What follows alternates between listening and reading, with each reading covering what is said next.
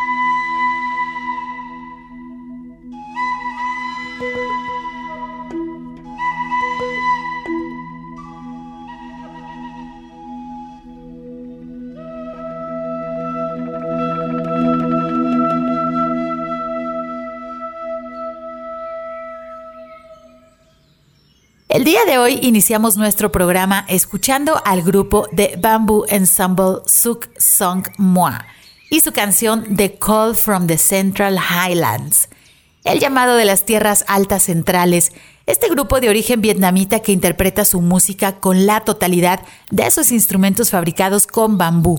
Espero hayan disfrutado esta pieza musical. Hoy a Frecuencia Ambiental vamos a platicar acerca de nuestra biodiversidad de plantas. Específicamente vamos a platicar de las especies de bambú silvestre que podemos encontrar en nuestro estado de Jalisco. Pero primero les invito a conocer la información ambiental que se ha generado en los últimos días.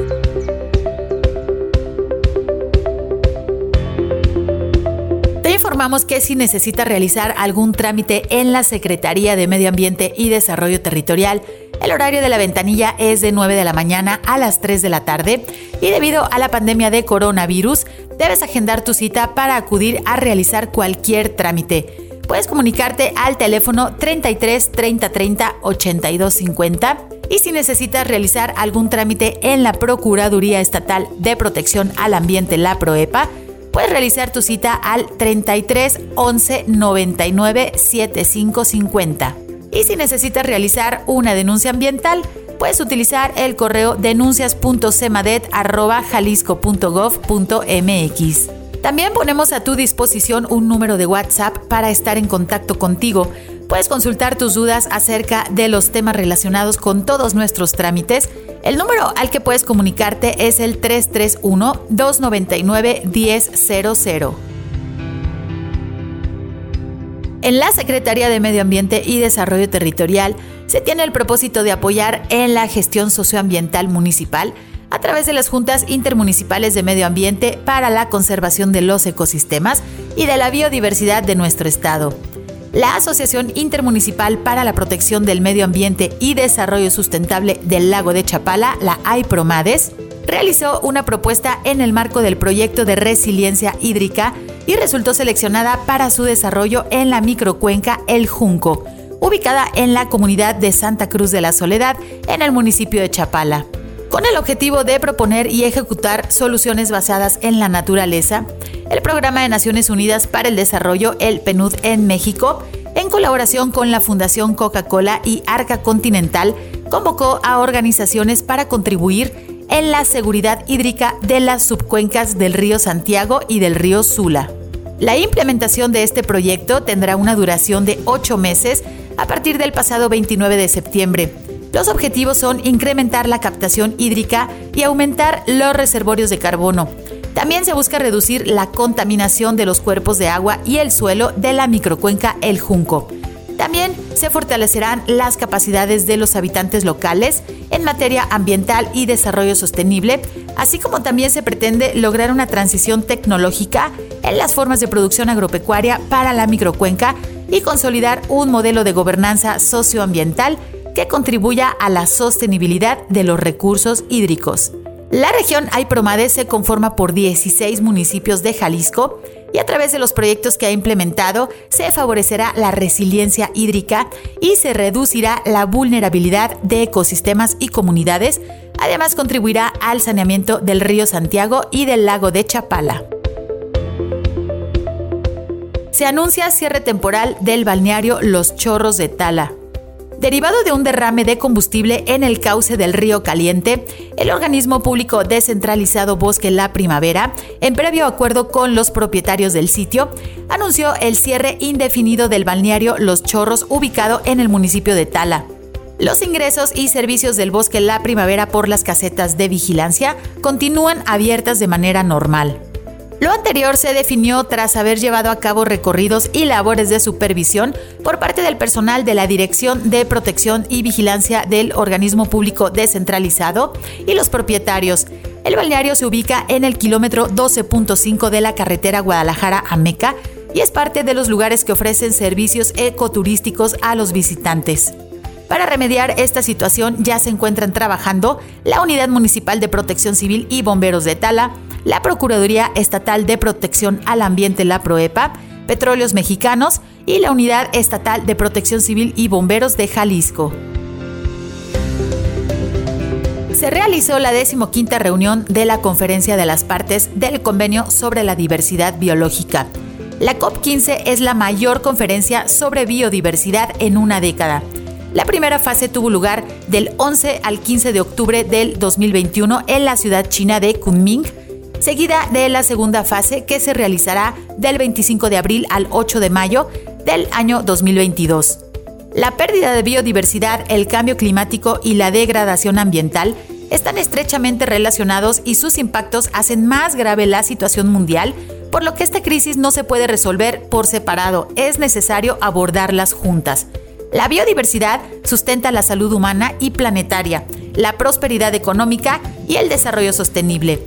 El convenio sobre la diversidad biológica fue firmado en la Cumbre de la Tierra realizado en la ciudad de Río de Janeiro, en Brasil, en el año de 1992 y posteriormente fue ratificado por 195 países. Este convenio tiene como objetivo lograr una distribución justa y equitativa de los beneficios del material genético natural que se utiliza en todo el mundo desde los medicamentos hasta nuevas especies de cultivos. Las metas mundiales anteriores para detener la pérdida de biodiversidad establecidas en los años 2002 y 2010 se han incumplido en gran medida. A pesar de los esfuerzos en curso, la biodiversidad está siendo deteriorada en todo el planeta y se prevé que esta degradación empeore si no se toman medidas audaces y prontas. La Conferencia de Biodiversidad de la ONU COP15 convocó a los gobiernos de todo el mundo para acordar un nuevo marco global para la biodiversidad post-2020. La cumbre COP15 junto con la cumbre climática COP26 que se realizará en pocos días más en la ciudad de Glasgow son reuniones cruciales para la vida en la Tierra. Las decisiones que se tomen en ambas cumbres tendrán un impacto duradero para las empresas, las economías y las sociedades.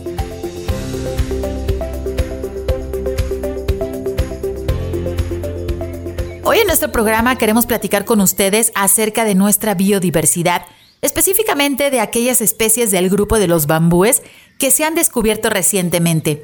Vamos a ir a nuestro primer corte, pero no se vayan, que ya está aquí nuestro invitado, que nos platicará a detalle acerca de los bambúes nativos de Jalisco. No le cambien, regresamos en unos minutos. Frecuencia ambiental.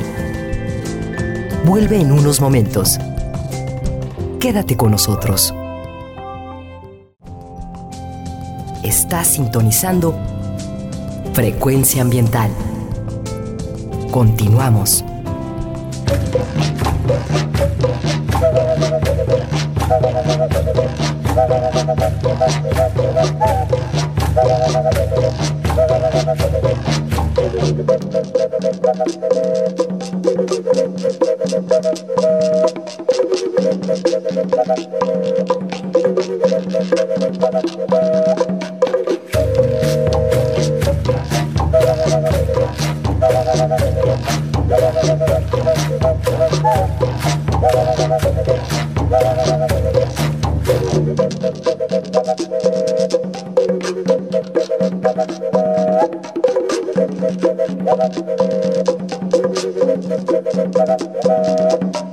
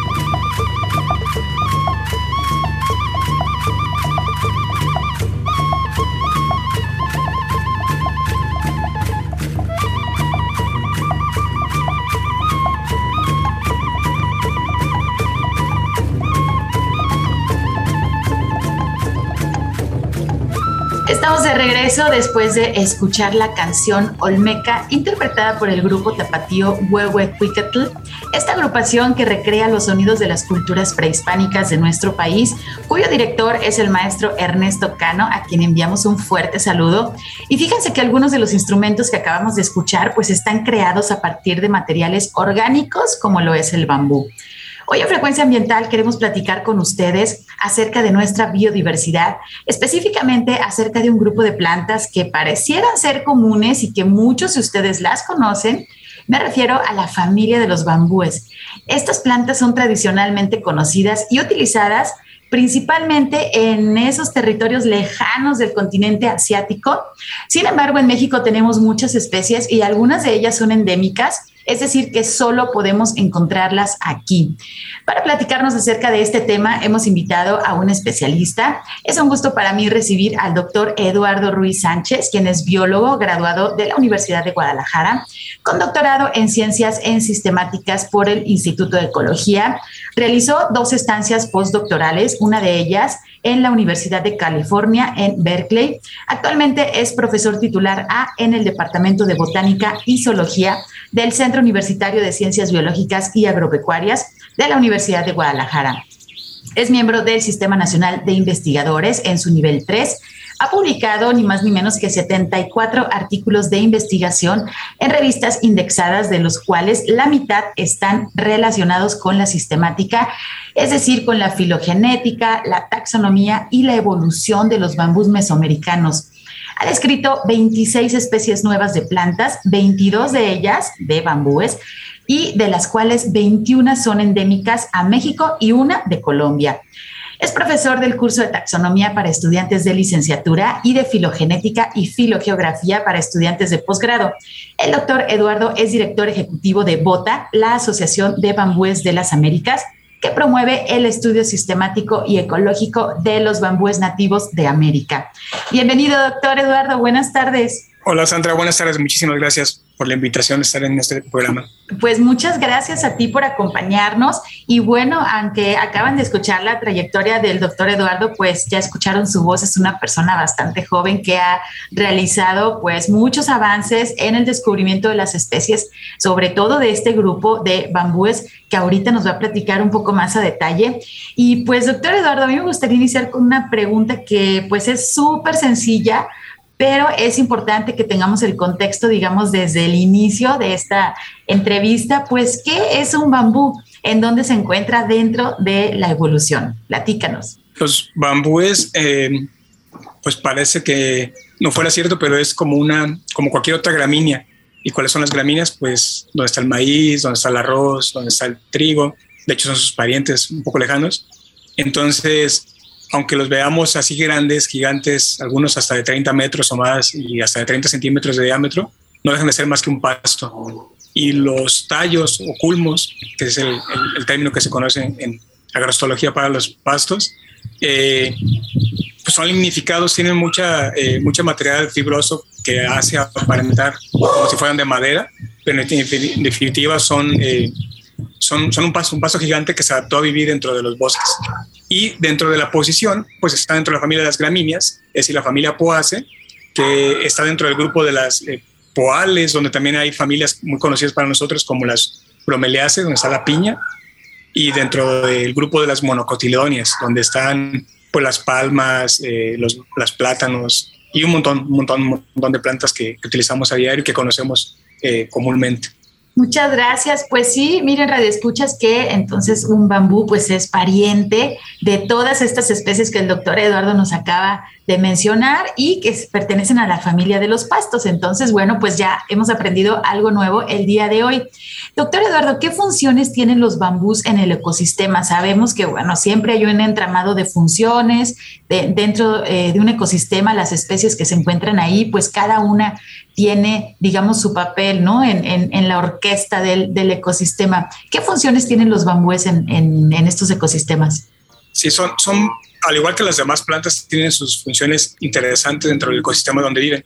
Es decir, los bambúes, al ser perennes, la mayoría de ellos, pero las hojas como tal no lo son, son caducas, en algún momento se tienen que caer y más en bambúes que tenemos aquí cerquita en Guadalajara, que son que, que en una, época de estiaje bastante considerable, de bastantes meses. Al llegar la temporada de lluvias, esas hojas que quedan amarillas y secas se caen. Entonces, esto entra al reciclaje de nutrientes. Entonces, también cumple su función principal para reciclar nutrientes para, para la misma comunidad o para la misma eh, población de bambúes, pero también para el ecosistema en general.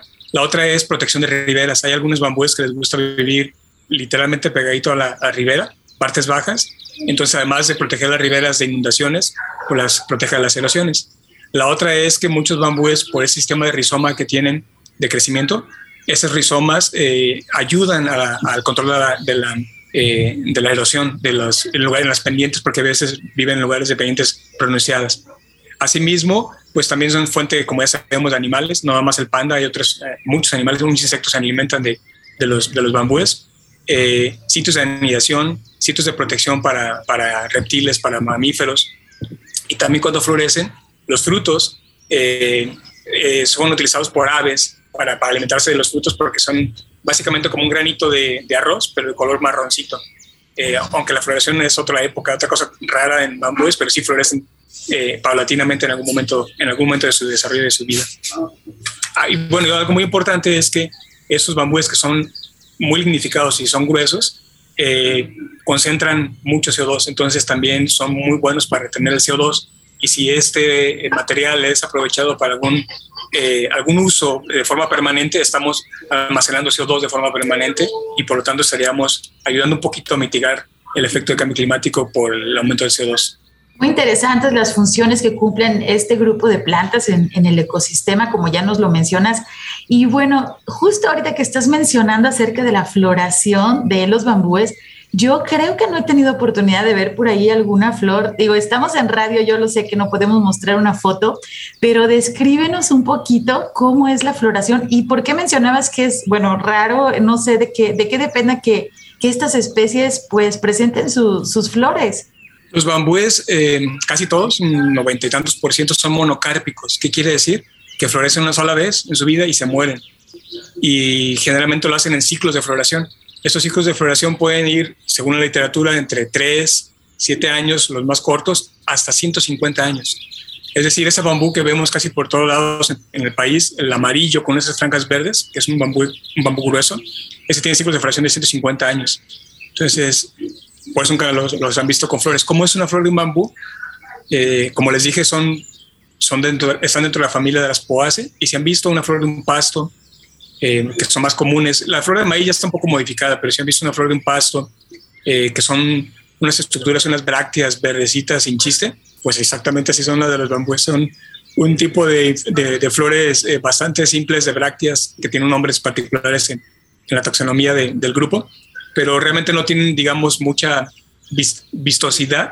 Sin embargo, sí es muy impresionante porque no, no, no frecuentemente llegamos a ver las floraciones de los bambúes a mí, afortunadamente, por estar yendo a campo constantemente, me ha tocado ver muchas especies en flor en, la, vida silvestre.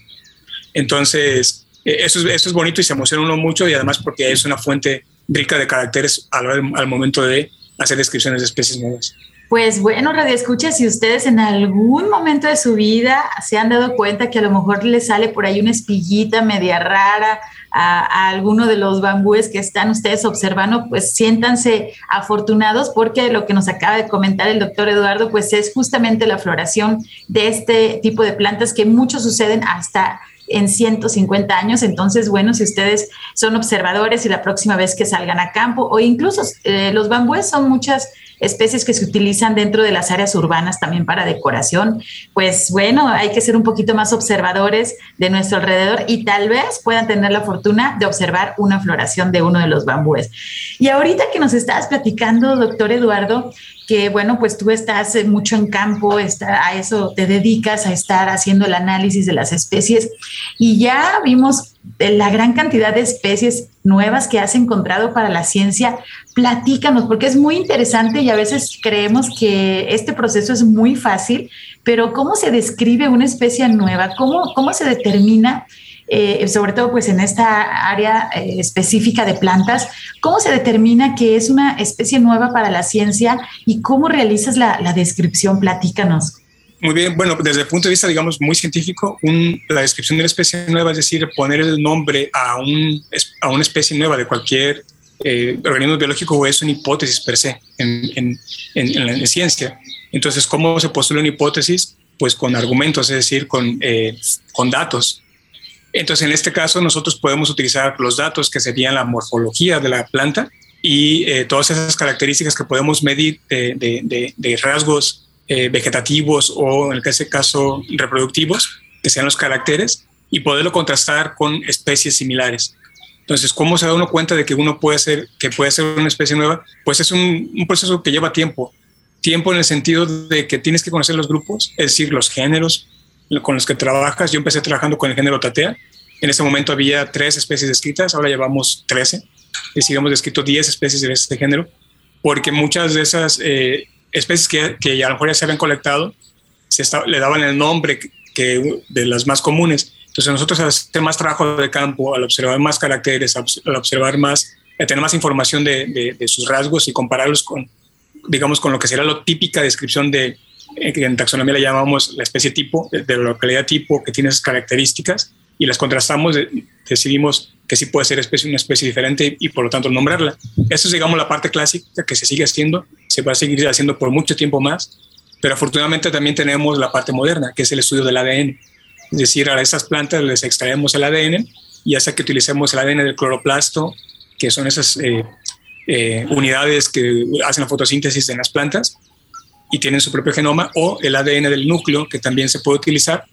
Eh, hacemos unos trabajos que se llaman análisis filogenéticos o de limitación de especies con un enfoque filogenético y podemos corroborar esa hipótesis de que puede ser nuevo a través de estos datos moleculares y muchas veces resulta que sí se corroboran y además que tienen características morfológicas que son diferentes y por lo tanto se complementa mucho eso y así podemos decir, esta cosa, esta especie es totalmente nueva y por lo tanto hay que nombrarla como algo diferente. Pues súper interesante, aparte de ir al campo, obviamente se requiere toda esta técnica de laboratorio para no nada más a través de de lo que nuestros ojos perciben cuando estamos en campo, la forma, el color, el tamaño de las plantas, sino hay que justamente hacer las colectas para eh, hacer un viaje microscópico y poder observar los genes para entonces determinar que las especies son diferentes.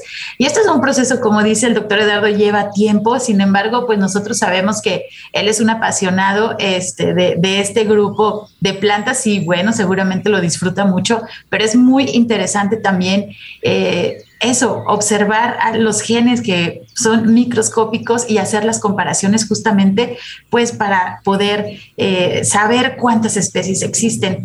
Eh, antes de irnos al corte, estamos a punto de irnos al corte, pero doctor, infórmanos cuántas especies de bambús existen, si se tiene el dato en el país y si tenemos el dato en Jalisco, cómo andamos en cuestión de diversidad de especies de bambúes. Sí, en México tenemos 61 especies hasta ahorita, digamos, no son muchísimas. De lo que no les había contado es que hay dos formas de crecimiento en bambúes y dos, por lo tanto, dos tipos. Los bambúes herbáceos, que son bambúes más pequeñitos que parecen un pastito, no pensarían que fuera un bambú. Eh, y los bambúes leños, esos bambúes más grandes y robustos y que tienen mina. Bueno, en México tenemos 57 especies de bambúes leñosos y eh, tenemos cuatro nada más de bambúes herbáceos. De esas, eh, total en Jalisco, por ejemplo, tenemos tres especies, 11 son leñosas y solamente tenemos dos herbáceos aquí en Jalisco. De, digamos, la gran cantidad de 61, 39 de los leñosos son endémicos. Esto quiere decir que solamente eh, viven en nuestro país. Y de esos 39 endémicos, dos están afortunadamente en Jalisco, dos especies que describimos recientemente. Entonces, están, están para Jalisco son nuevecitas esas dos especies, eh, Chusquea Contreras y Chusquea eh, eh, Guzmán. Entonces eh, nos hace un gran total de 13 especies para Jalisco. ¿Nos repites poquito el nombre de esas dos especies endémicas? ¿Se nos cortó poquito el audio? Sí, es Chusquea Contreras. Esta especie se la dedicamos al, profesor Sergio Norio Contreras, de aquí de, del CUCBA, que fue mi profesor de agrozoología y uno de los profesores que me impulsó a estudiar eh, los pastos. Y la otra especie es Chusquea guzmani, se la dedicamos al profesor Rafael Guzmán, que fue el quien describió, describió y descubrieron el Sea diploperennis, este maíz tan enigmático y tan importante en la, el entendimiento de la, de la, domesticación y del origen de los eh, maíces en México, pues él encontró esta especie que es bastante interesante porque es un, un maíz que es perenne, y además tiene un, un eh, eh, sus juegos cromosómicos es diploide, es decir, no es poliploide como la gran mayoría de los pastos, ¿no? Es, es un, un, pasto diploide bastante interesante, entonces a él, le dedicamos esta especie, eh, por su larga trayectoria, ya está retirado, pero es un, un gran conocedor también de la grostología en México, es decir, de los pastos de México. Él colectó muchísimo. Aquí en Jalisco colectó mucho y por lo tanto, pues era, era momento de, de, de hacerles honor a ambos profesores, ¿no? a Sergio Conorio Contreras y a Rafael Guzmán, con estas dos especies. Muy bien, pues sí, el sea Diploperetis que nos está mencionando el doctor Eduardo, pues eh, fue uno de los motivos principales para la declaración de la Reserva de la Biosfera Sierra de Manantlán aquí en nuestro estado de Jalisco. Y por supuesto que aprovechemos para mandarle un caluroso saludo al maestro eh, Rafael Guzmán, que se encuentra por ahí en alguna zona de entre la costa y las montañas de la Sierra Madre Occidental.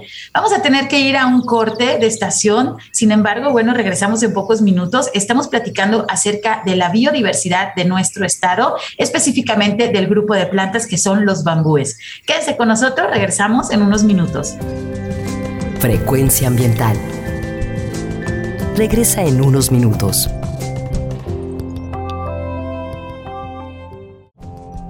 Estamos en la misma frecuencia. Frecuencia ambiental. Seguimos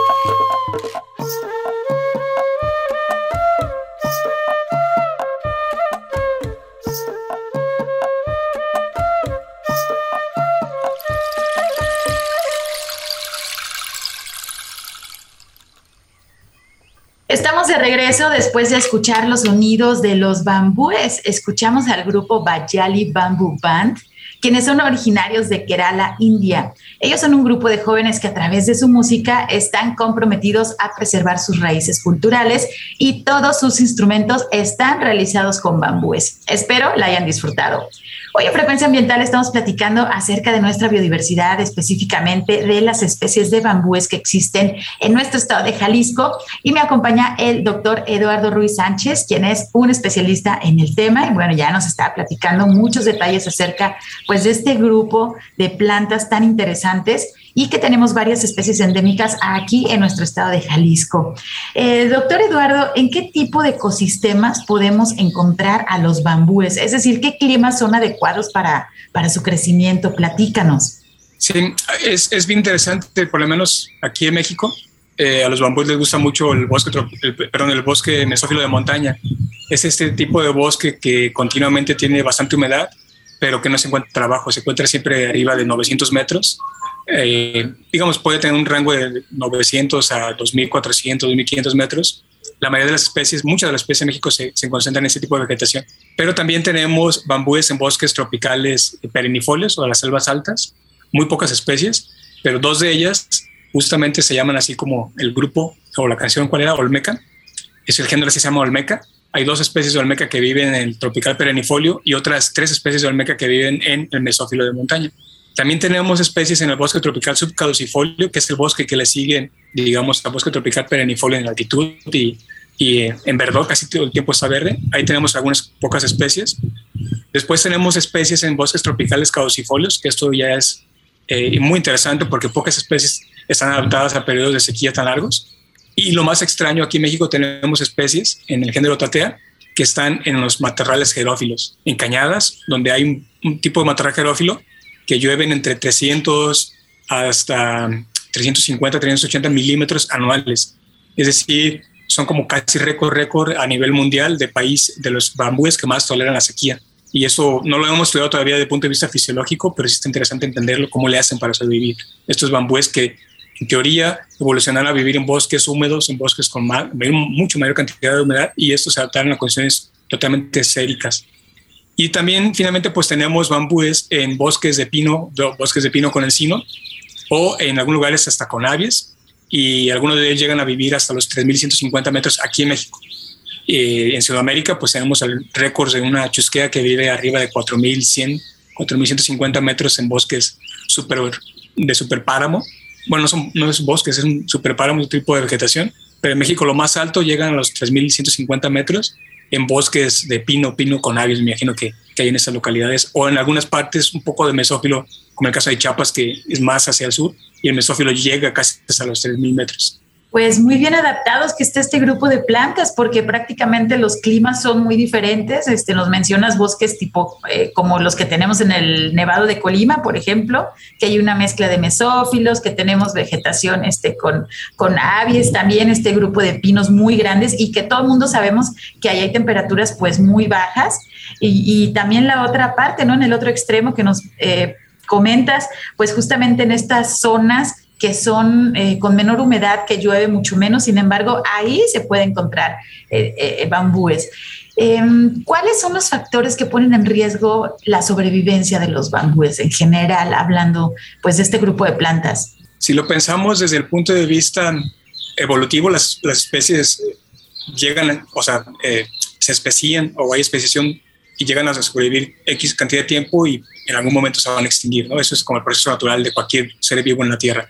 Sin embargo, pues ahora tenemos esta monopolización del mundo como humanos, como especie, como Homo sapiens, y nosotros somos el mayor factor de riesgo para todos los seres vivos. Entonces, definitivamente los cambios eh, de uso de suelo para cultivos, aguacates eh, o otro tipo de cultivos eh, y además zonas de deforestación para abrir claros para ganado es lo que pone más en riesgo a los bambúes más de sus propios eh, riesgos inherentes ¿no? de la misma especie, que podía ser un año que, por ejemplo, que, que florezca y que no haya suficiente, no se generen suficientes eh, frutos y no se regenere la población otra vez porque son monocárpicos y luego resulta que se regenera un poco la, la, la, la población y llega un incendio y se acaba, ahí se pueden extinguir localmente, así de forma casi como natural, ¿no? Y ya me tocó ver algún caso así. Entonces, pero definitivamente los humanos y nuestras actividades que hacemos eh, cotidianamente en los ecosistemas naturales somos los que tenemos lo que ponemos en más riesgo a, cualquier especie de, de, ser vivo en la Tierra y, y los bambúes es una de ellas. Y justamente, doctor, lo que nos eh, comentas acerca de los incendios, bueno, todo el mundo sabemos aquí en Occidente ahorita estamos finalizando el temporal de lluvias, nuestros paisajes están muy verdes, este, de repente se nos olvida que tenemos bosques caducifolios y que van a tirar sus hojas pues en algunos meses y todo eso representa combustible en nuestros bosques. Sabemos que hay una práctica tradicional que es la rosa tumba este quema que se utiliza todavía y que bueno, se debe de, de poner especial atención en modificar este tipo de prácticas agrícolas porque como dices muchas veces pues se, se limpian los terrenos, se hace el cambio de uso de suelo y lo más fácil, obviamente, es decir, utilizo el fuego. Bueno, a veces se, brinca o muchas veces se brinca a, las zonas forestales, lo cual, bueno, ya sabemos toda la problemática que ocasiona. Pero justo da pauta a mi siguiente pregunta y es justamente si estas especies, o ya sea o las plantas en, general, en total, o sus eh, semillas pueden eh, resistir a los incendios forestales. Bueno, sabemos que hemos tenido incendios súper intensos aquí en Occidente y en diferentes partes del mundo, pero hablando aquí de manera local, ¿qué tan resistentes pueden ser estos, este grupo de, plantas que son los bambúes ante la presencia de incendios forestales? Lo que me ha tocado ver eh, de incendios forestales que están cerquita, o sea, muy cerca, que se ha pasado a lugares donde hay bambúes silvestres, eh, en el caso de Otatea, cerca de Colima o aquí en Jalisco fue, no me acuerdo, en los límites, eh, sí se, queman, se, quemaron los bambúes, pero afortunadamente el sistema de rizomas, los rizomas no son como raíces, sino son órganos más, más gruesos y tienen yemas, vuelven a rebrotar. Entonces, aunque se queme toda la parte aérea, puede rebrotar otra vez y, digamos, se puede regenerar en algún momento a condiciones casi normales como estaba, ¿no? Bueno, en, algunos años. Esto puede ser así, o sea, sí, sí se pueden regenerar a través después de fuego. Lo que me tocó ver hace poco es que en el 2019 floreció una especie que es nativa, bueno, es endémica de México, y fuimos a, y era la primera vez que registrábamos con flores esta, esta especie. Y hace el año pasado, o este año no me acuerdo, fuimos a, a ver si encontrábamos, este año fue, eh, plántulas, porque necesitábamos para ADN, y no encontramos ni una sola plántula. En el lugar donde florecieron, hubo un incendio fuerte, entonces no sobrevivió absolutamente nada del sotobosque. Los árboles sí estaban bien. Eh, yo no sé si las plantulitas, porque sí había plántulas en otro lugar, eh, que igual con este rizoma, aunque está pequeñito, este, hayan sobrevivido y a lo mejor ya en ese temporal de lluvia, pues pudieron haber sobrevivido, pero no, no lo sé. Y las semillas, si toca que haya un incendio, es muy probable que no resistan. Las semillas no, generalmente sí tienen un poco de latencia de un ciclo a otro en el proceso en el temporal de lluvias, pero si hay un, si hay un, un, incendio muy fuerte, es muy probable que sí puedan quemar y que se queme el embrión y por lo tanto no tener regeneración natural. Pero como adultos sí resisten el fuego. Pues sí, también es interesante saberlo y bueno, no nada más los bambúes, sabemos que con los incendios forestales se afectan un sinnúmero de especies, tanto de plantas como de animales. Y bueno, ya que vamos a empezar eh, nuestro temporal de estiaje, ya tenemos los frentes fríos, ya las temperaturas empiezan a sentir un poco, pues sí, más frío y esto empieza a quemar la vegetación y la ausencia de lluvias, pues obviamente incrementa eh, la probabilidad de incendios forestales. Entonces, pues nada más hacer la invitación a quienes nos escuchan a que sean precavidos y que tengan pues mucha conciencia acerca del uso del fuego. Hablando, eh, pues bueno, estamos hablando de, de las especies endémicas, todas las descripciones que se tienen que hacer. Estas especies que ya están reconocidas como endémicas aquí de Jalisco, ¿ya se encuentran bajo algún estatus de protección, doctor Eduardo? No, desafortunadamente solamente, solamente dos especies, Olmeca recta y Olmeca reflexa, están dentro de la norma, de la norma 059. Semanat, es Semanat, ¿verdad? Semanat, ya bueno, estas dos especies están y nada más, no hay más especies.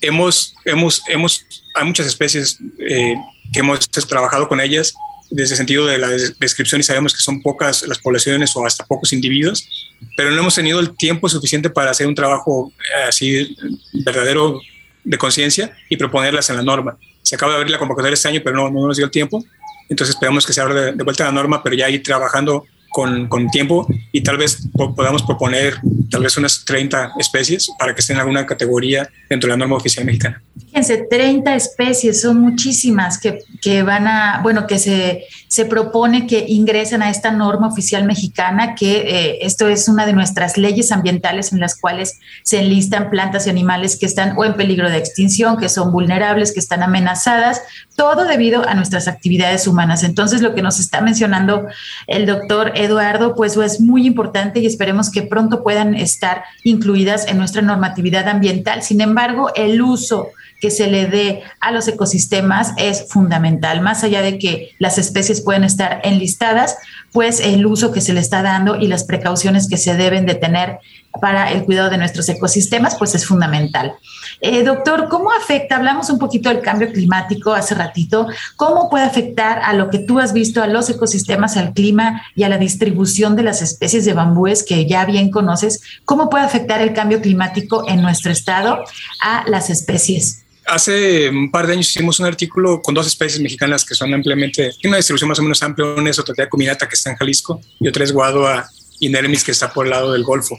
Sin embargo, ambas van a tener eh, reducción en su hábitat por, cambio, por el cambio climático, ¿no? con estas proyecciones que se hacen a ciertos escenarios de cambio climático. Entonces, definitivamente es muy probable que sí vaya a haber reducciones de, de, digamos, de, la cobertura en la que puedan estar, aunque no sabemos exactamente cuánto hay, simplemente por puntos de registro. Eh, entonces es muy probable que sí, que sí tengan afectaciones, eh, sobre todo porque ser más seco, en algún lugar es mucho más seco y aunque toleren la sequía, pues va a ser tan seco que ya no van a sobrevivir. Entonces yo pienso que sí va a haber afectaciones graves en, en unos 10, 15 años más o 20 años más pues hay que tener los, los datos, obviamente eh, la labor que ustedes hacen de visitar el campo, de estar haciendo investigación pura, 100% de, de estar identificando las especies, pues es el conocimiento base para también darnos cuenta de qué efectos tendrá el cambio climático sobre nuestras especies eh, jaliscienses. Antes de despedirnos, doctor, si podemos cerrar nuestra entrevista, perdón, ¿qué usos se les puede dar a los bambúes? Eh, los usos, a los bambúes se les conoce la planta de los mil y un usos. Es decir, si ustedes eh, aquí en Jalisco conocen los otates, y los otates son otatea, otatea cunieta generalmente, y hay una infinidad de, cestería que podemos hasta encontrar en San Juan de Dios. Eh, otro uso así aquí en México de esa especie, y aquí en Jalisco es las burritas, las burritas de otates que utilizan los, los peregrinos que van a, en la ruta del, del, peregrino, que las venden ahí en, en, ese, en ese momento esos son dos así como muy simples, pero eh, los usos industriales que tienen ahora, eh, sobre todo en China, con desarrollos tecnológicos impresionantes, pues básicamente es utilizar estas paredes de los bambúes que son muy lignificadas y que parecen madera, que no es madera, eh, hacer cualquier, cualquier, cualquier uso con, con laminados para hacer casi todo lo que se puede hacer con madera, se puede hacer con bambú, pero con laminados, por ejemplo. Entonces, esos usos son infinitos.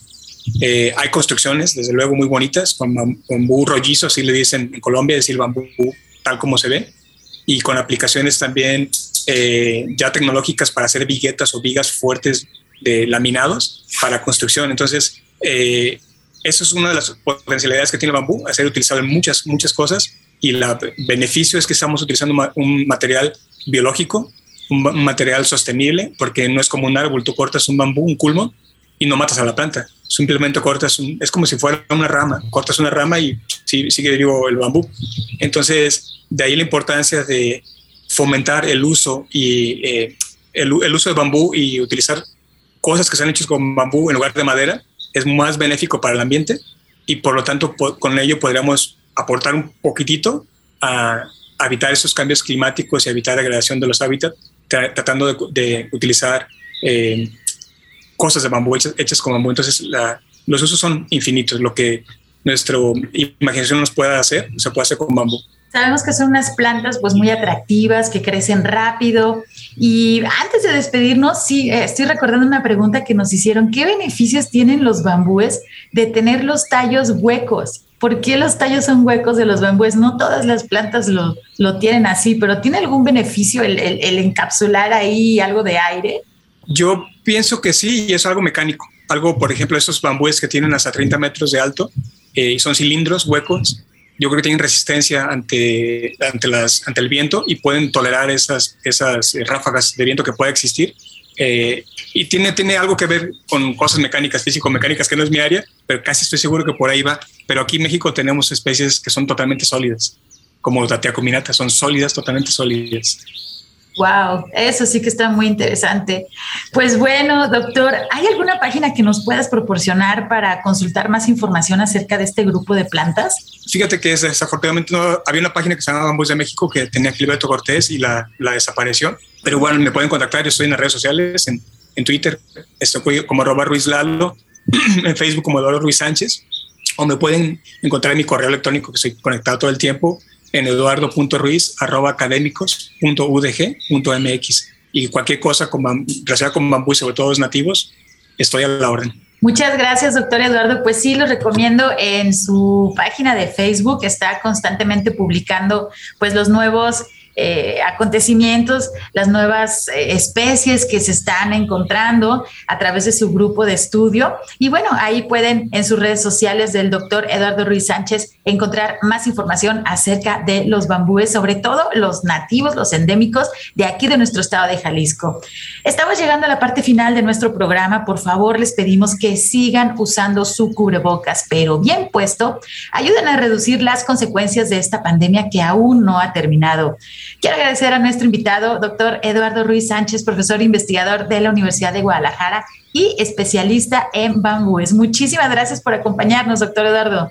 Al contrario, Sandra, fue un honor estar contigo en este programa el día de hoy. Muchas gracias, pues esperamos después acompañarte en campo y poder transmitir esas este, experiencias que uno tiene cuando está en campo. Es, es, muy interesante. Agradezco también a mi compañero Marco Barajas por su ayuda en los controles desde la cabina de Jalisco Radio. Mi nombre es Sandra Gallo y desde la Dirección de Educación y Cultura para la Sustentabilidad. Les agradezco mucho su escucha. Nos sintonizamos el próximo sábado a las 3 de la tarde. Se quedan con la programación de la JB Jalisco Radio. Hasta luego. Por hoy ha sido todo en Frecuencia Ambiental. Te esperamos el próximo sábado a las 3 de la tarde para seguir explorando los temas relevantes del medio ambiente de nuestro estado y más allá. Frecuencia Ambiental, una coproducción de la Secretaría de Medio Ambiente y Desarrollo Territorial y JB Jalisco Radio. Hasta entonces.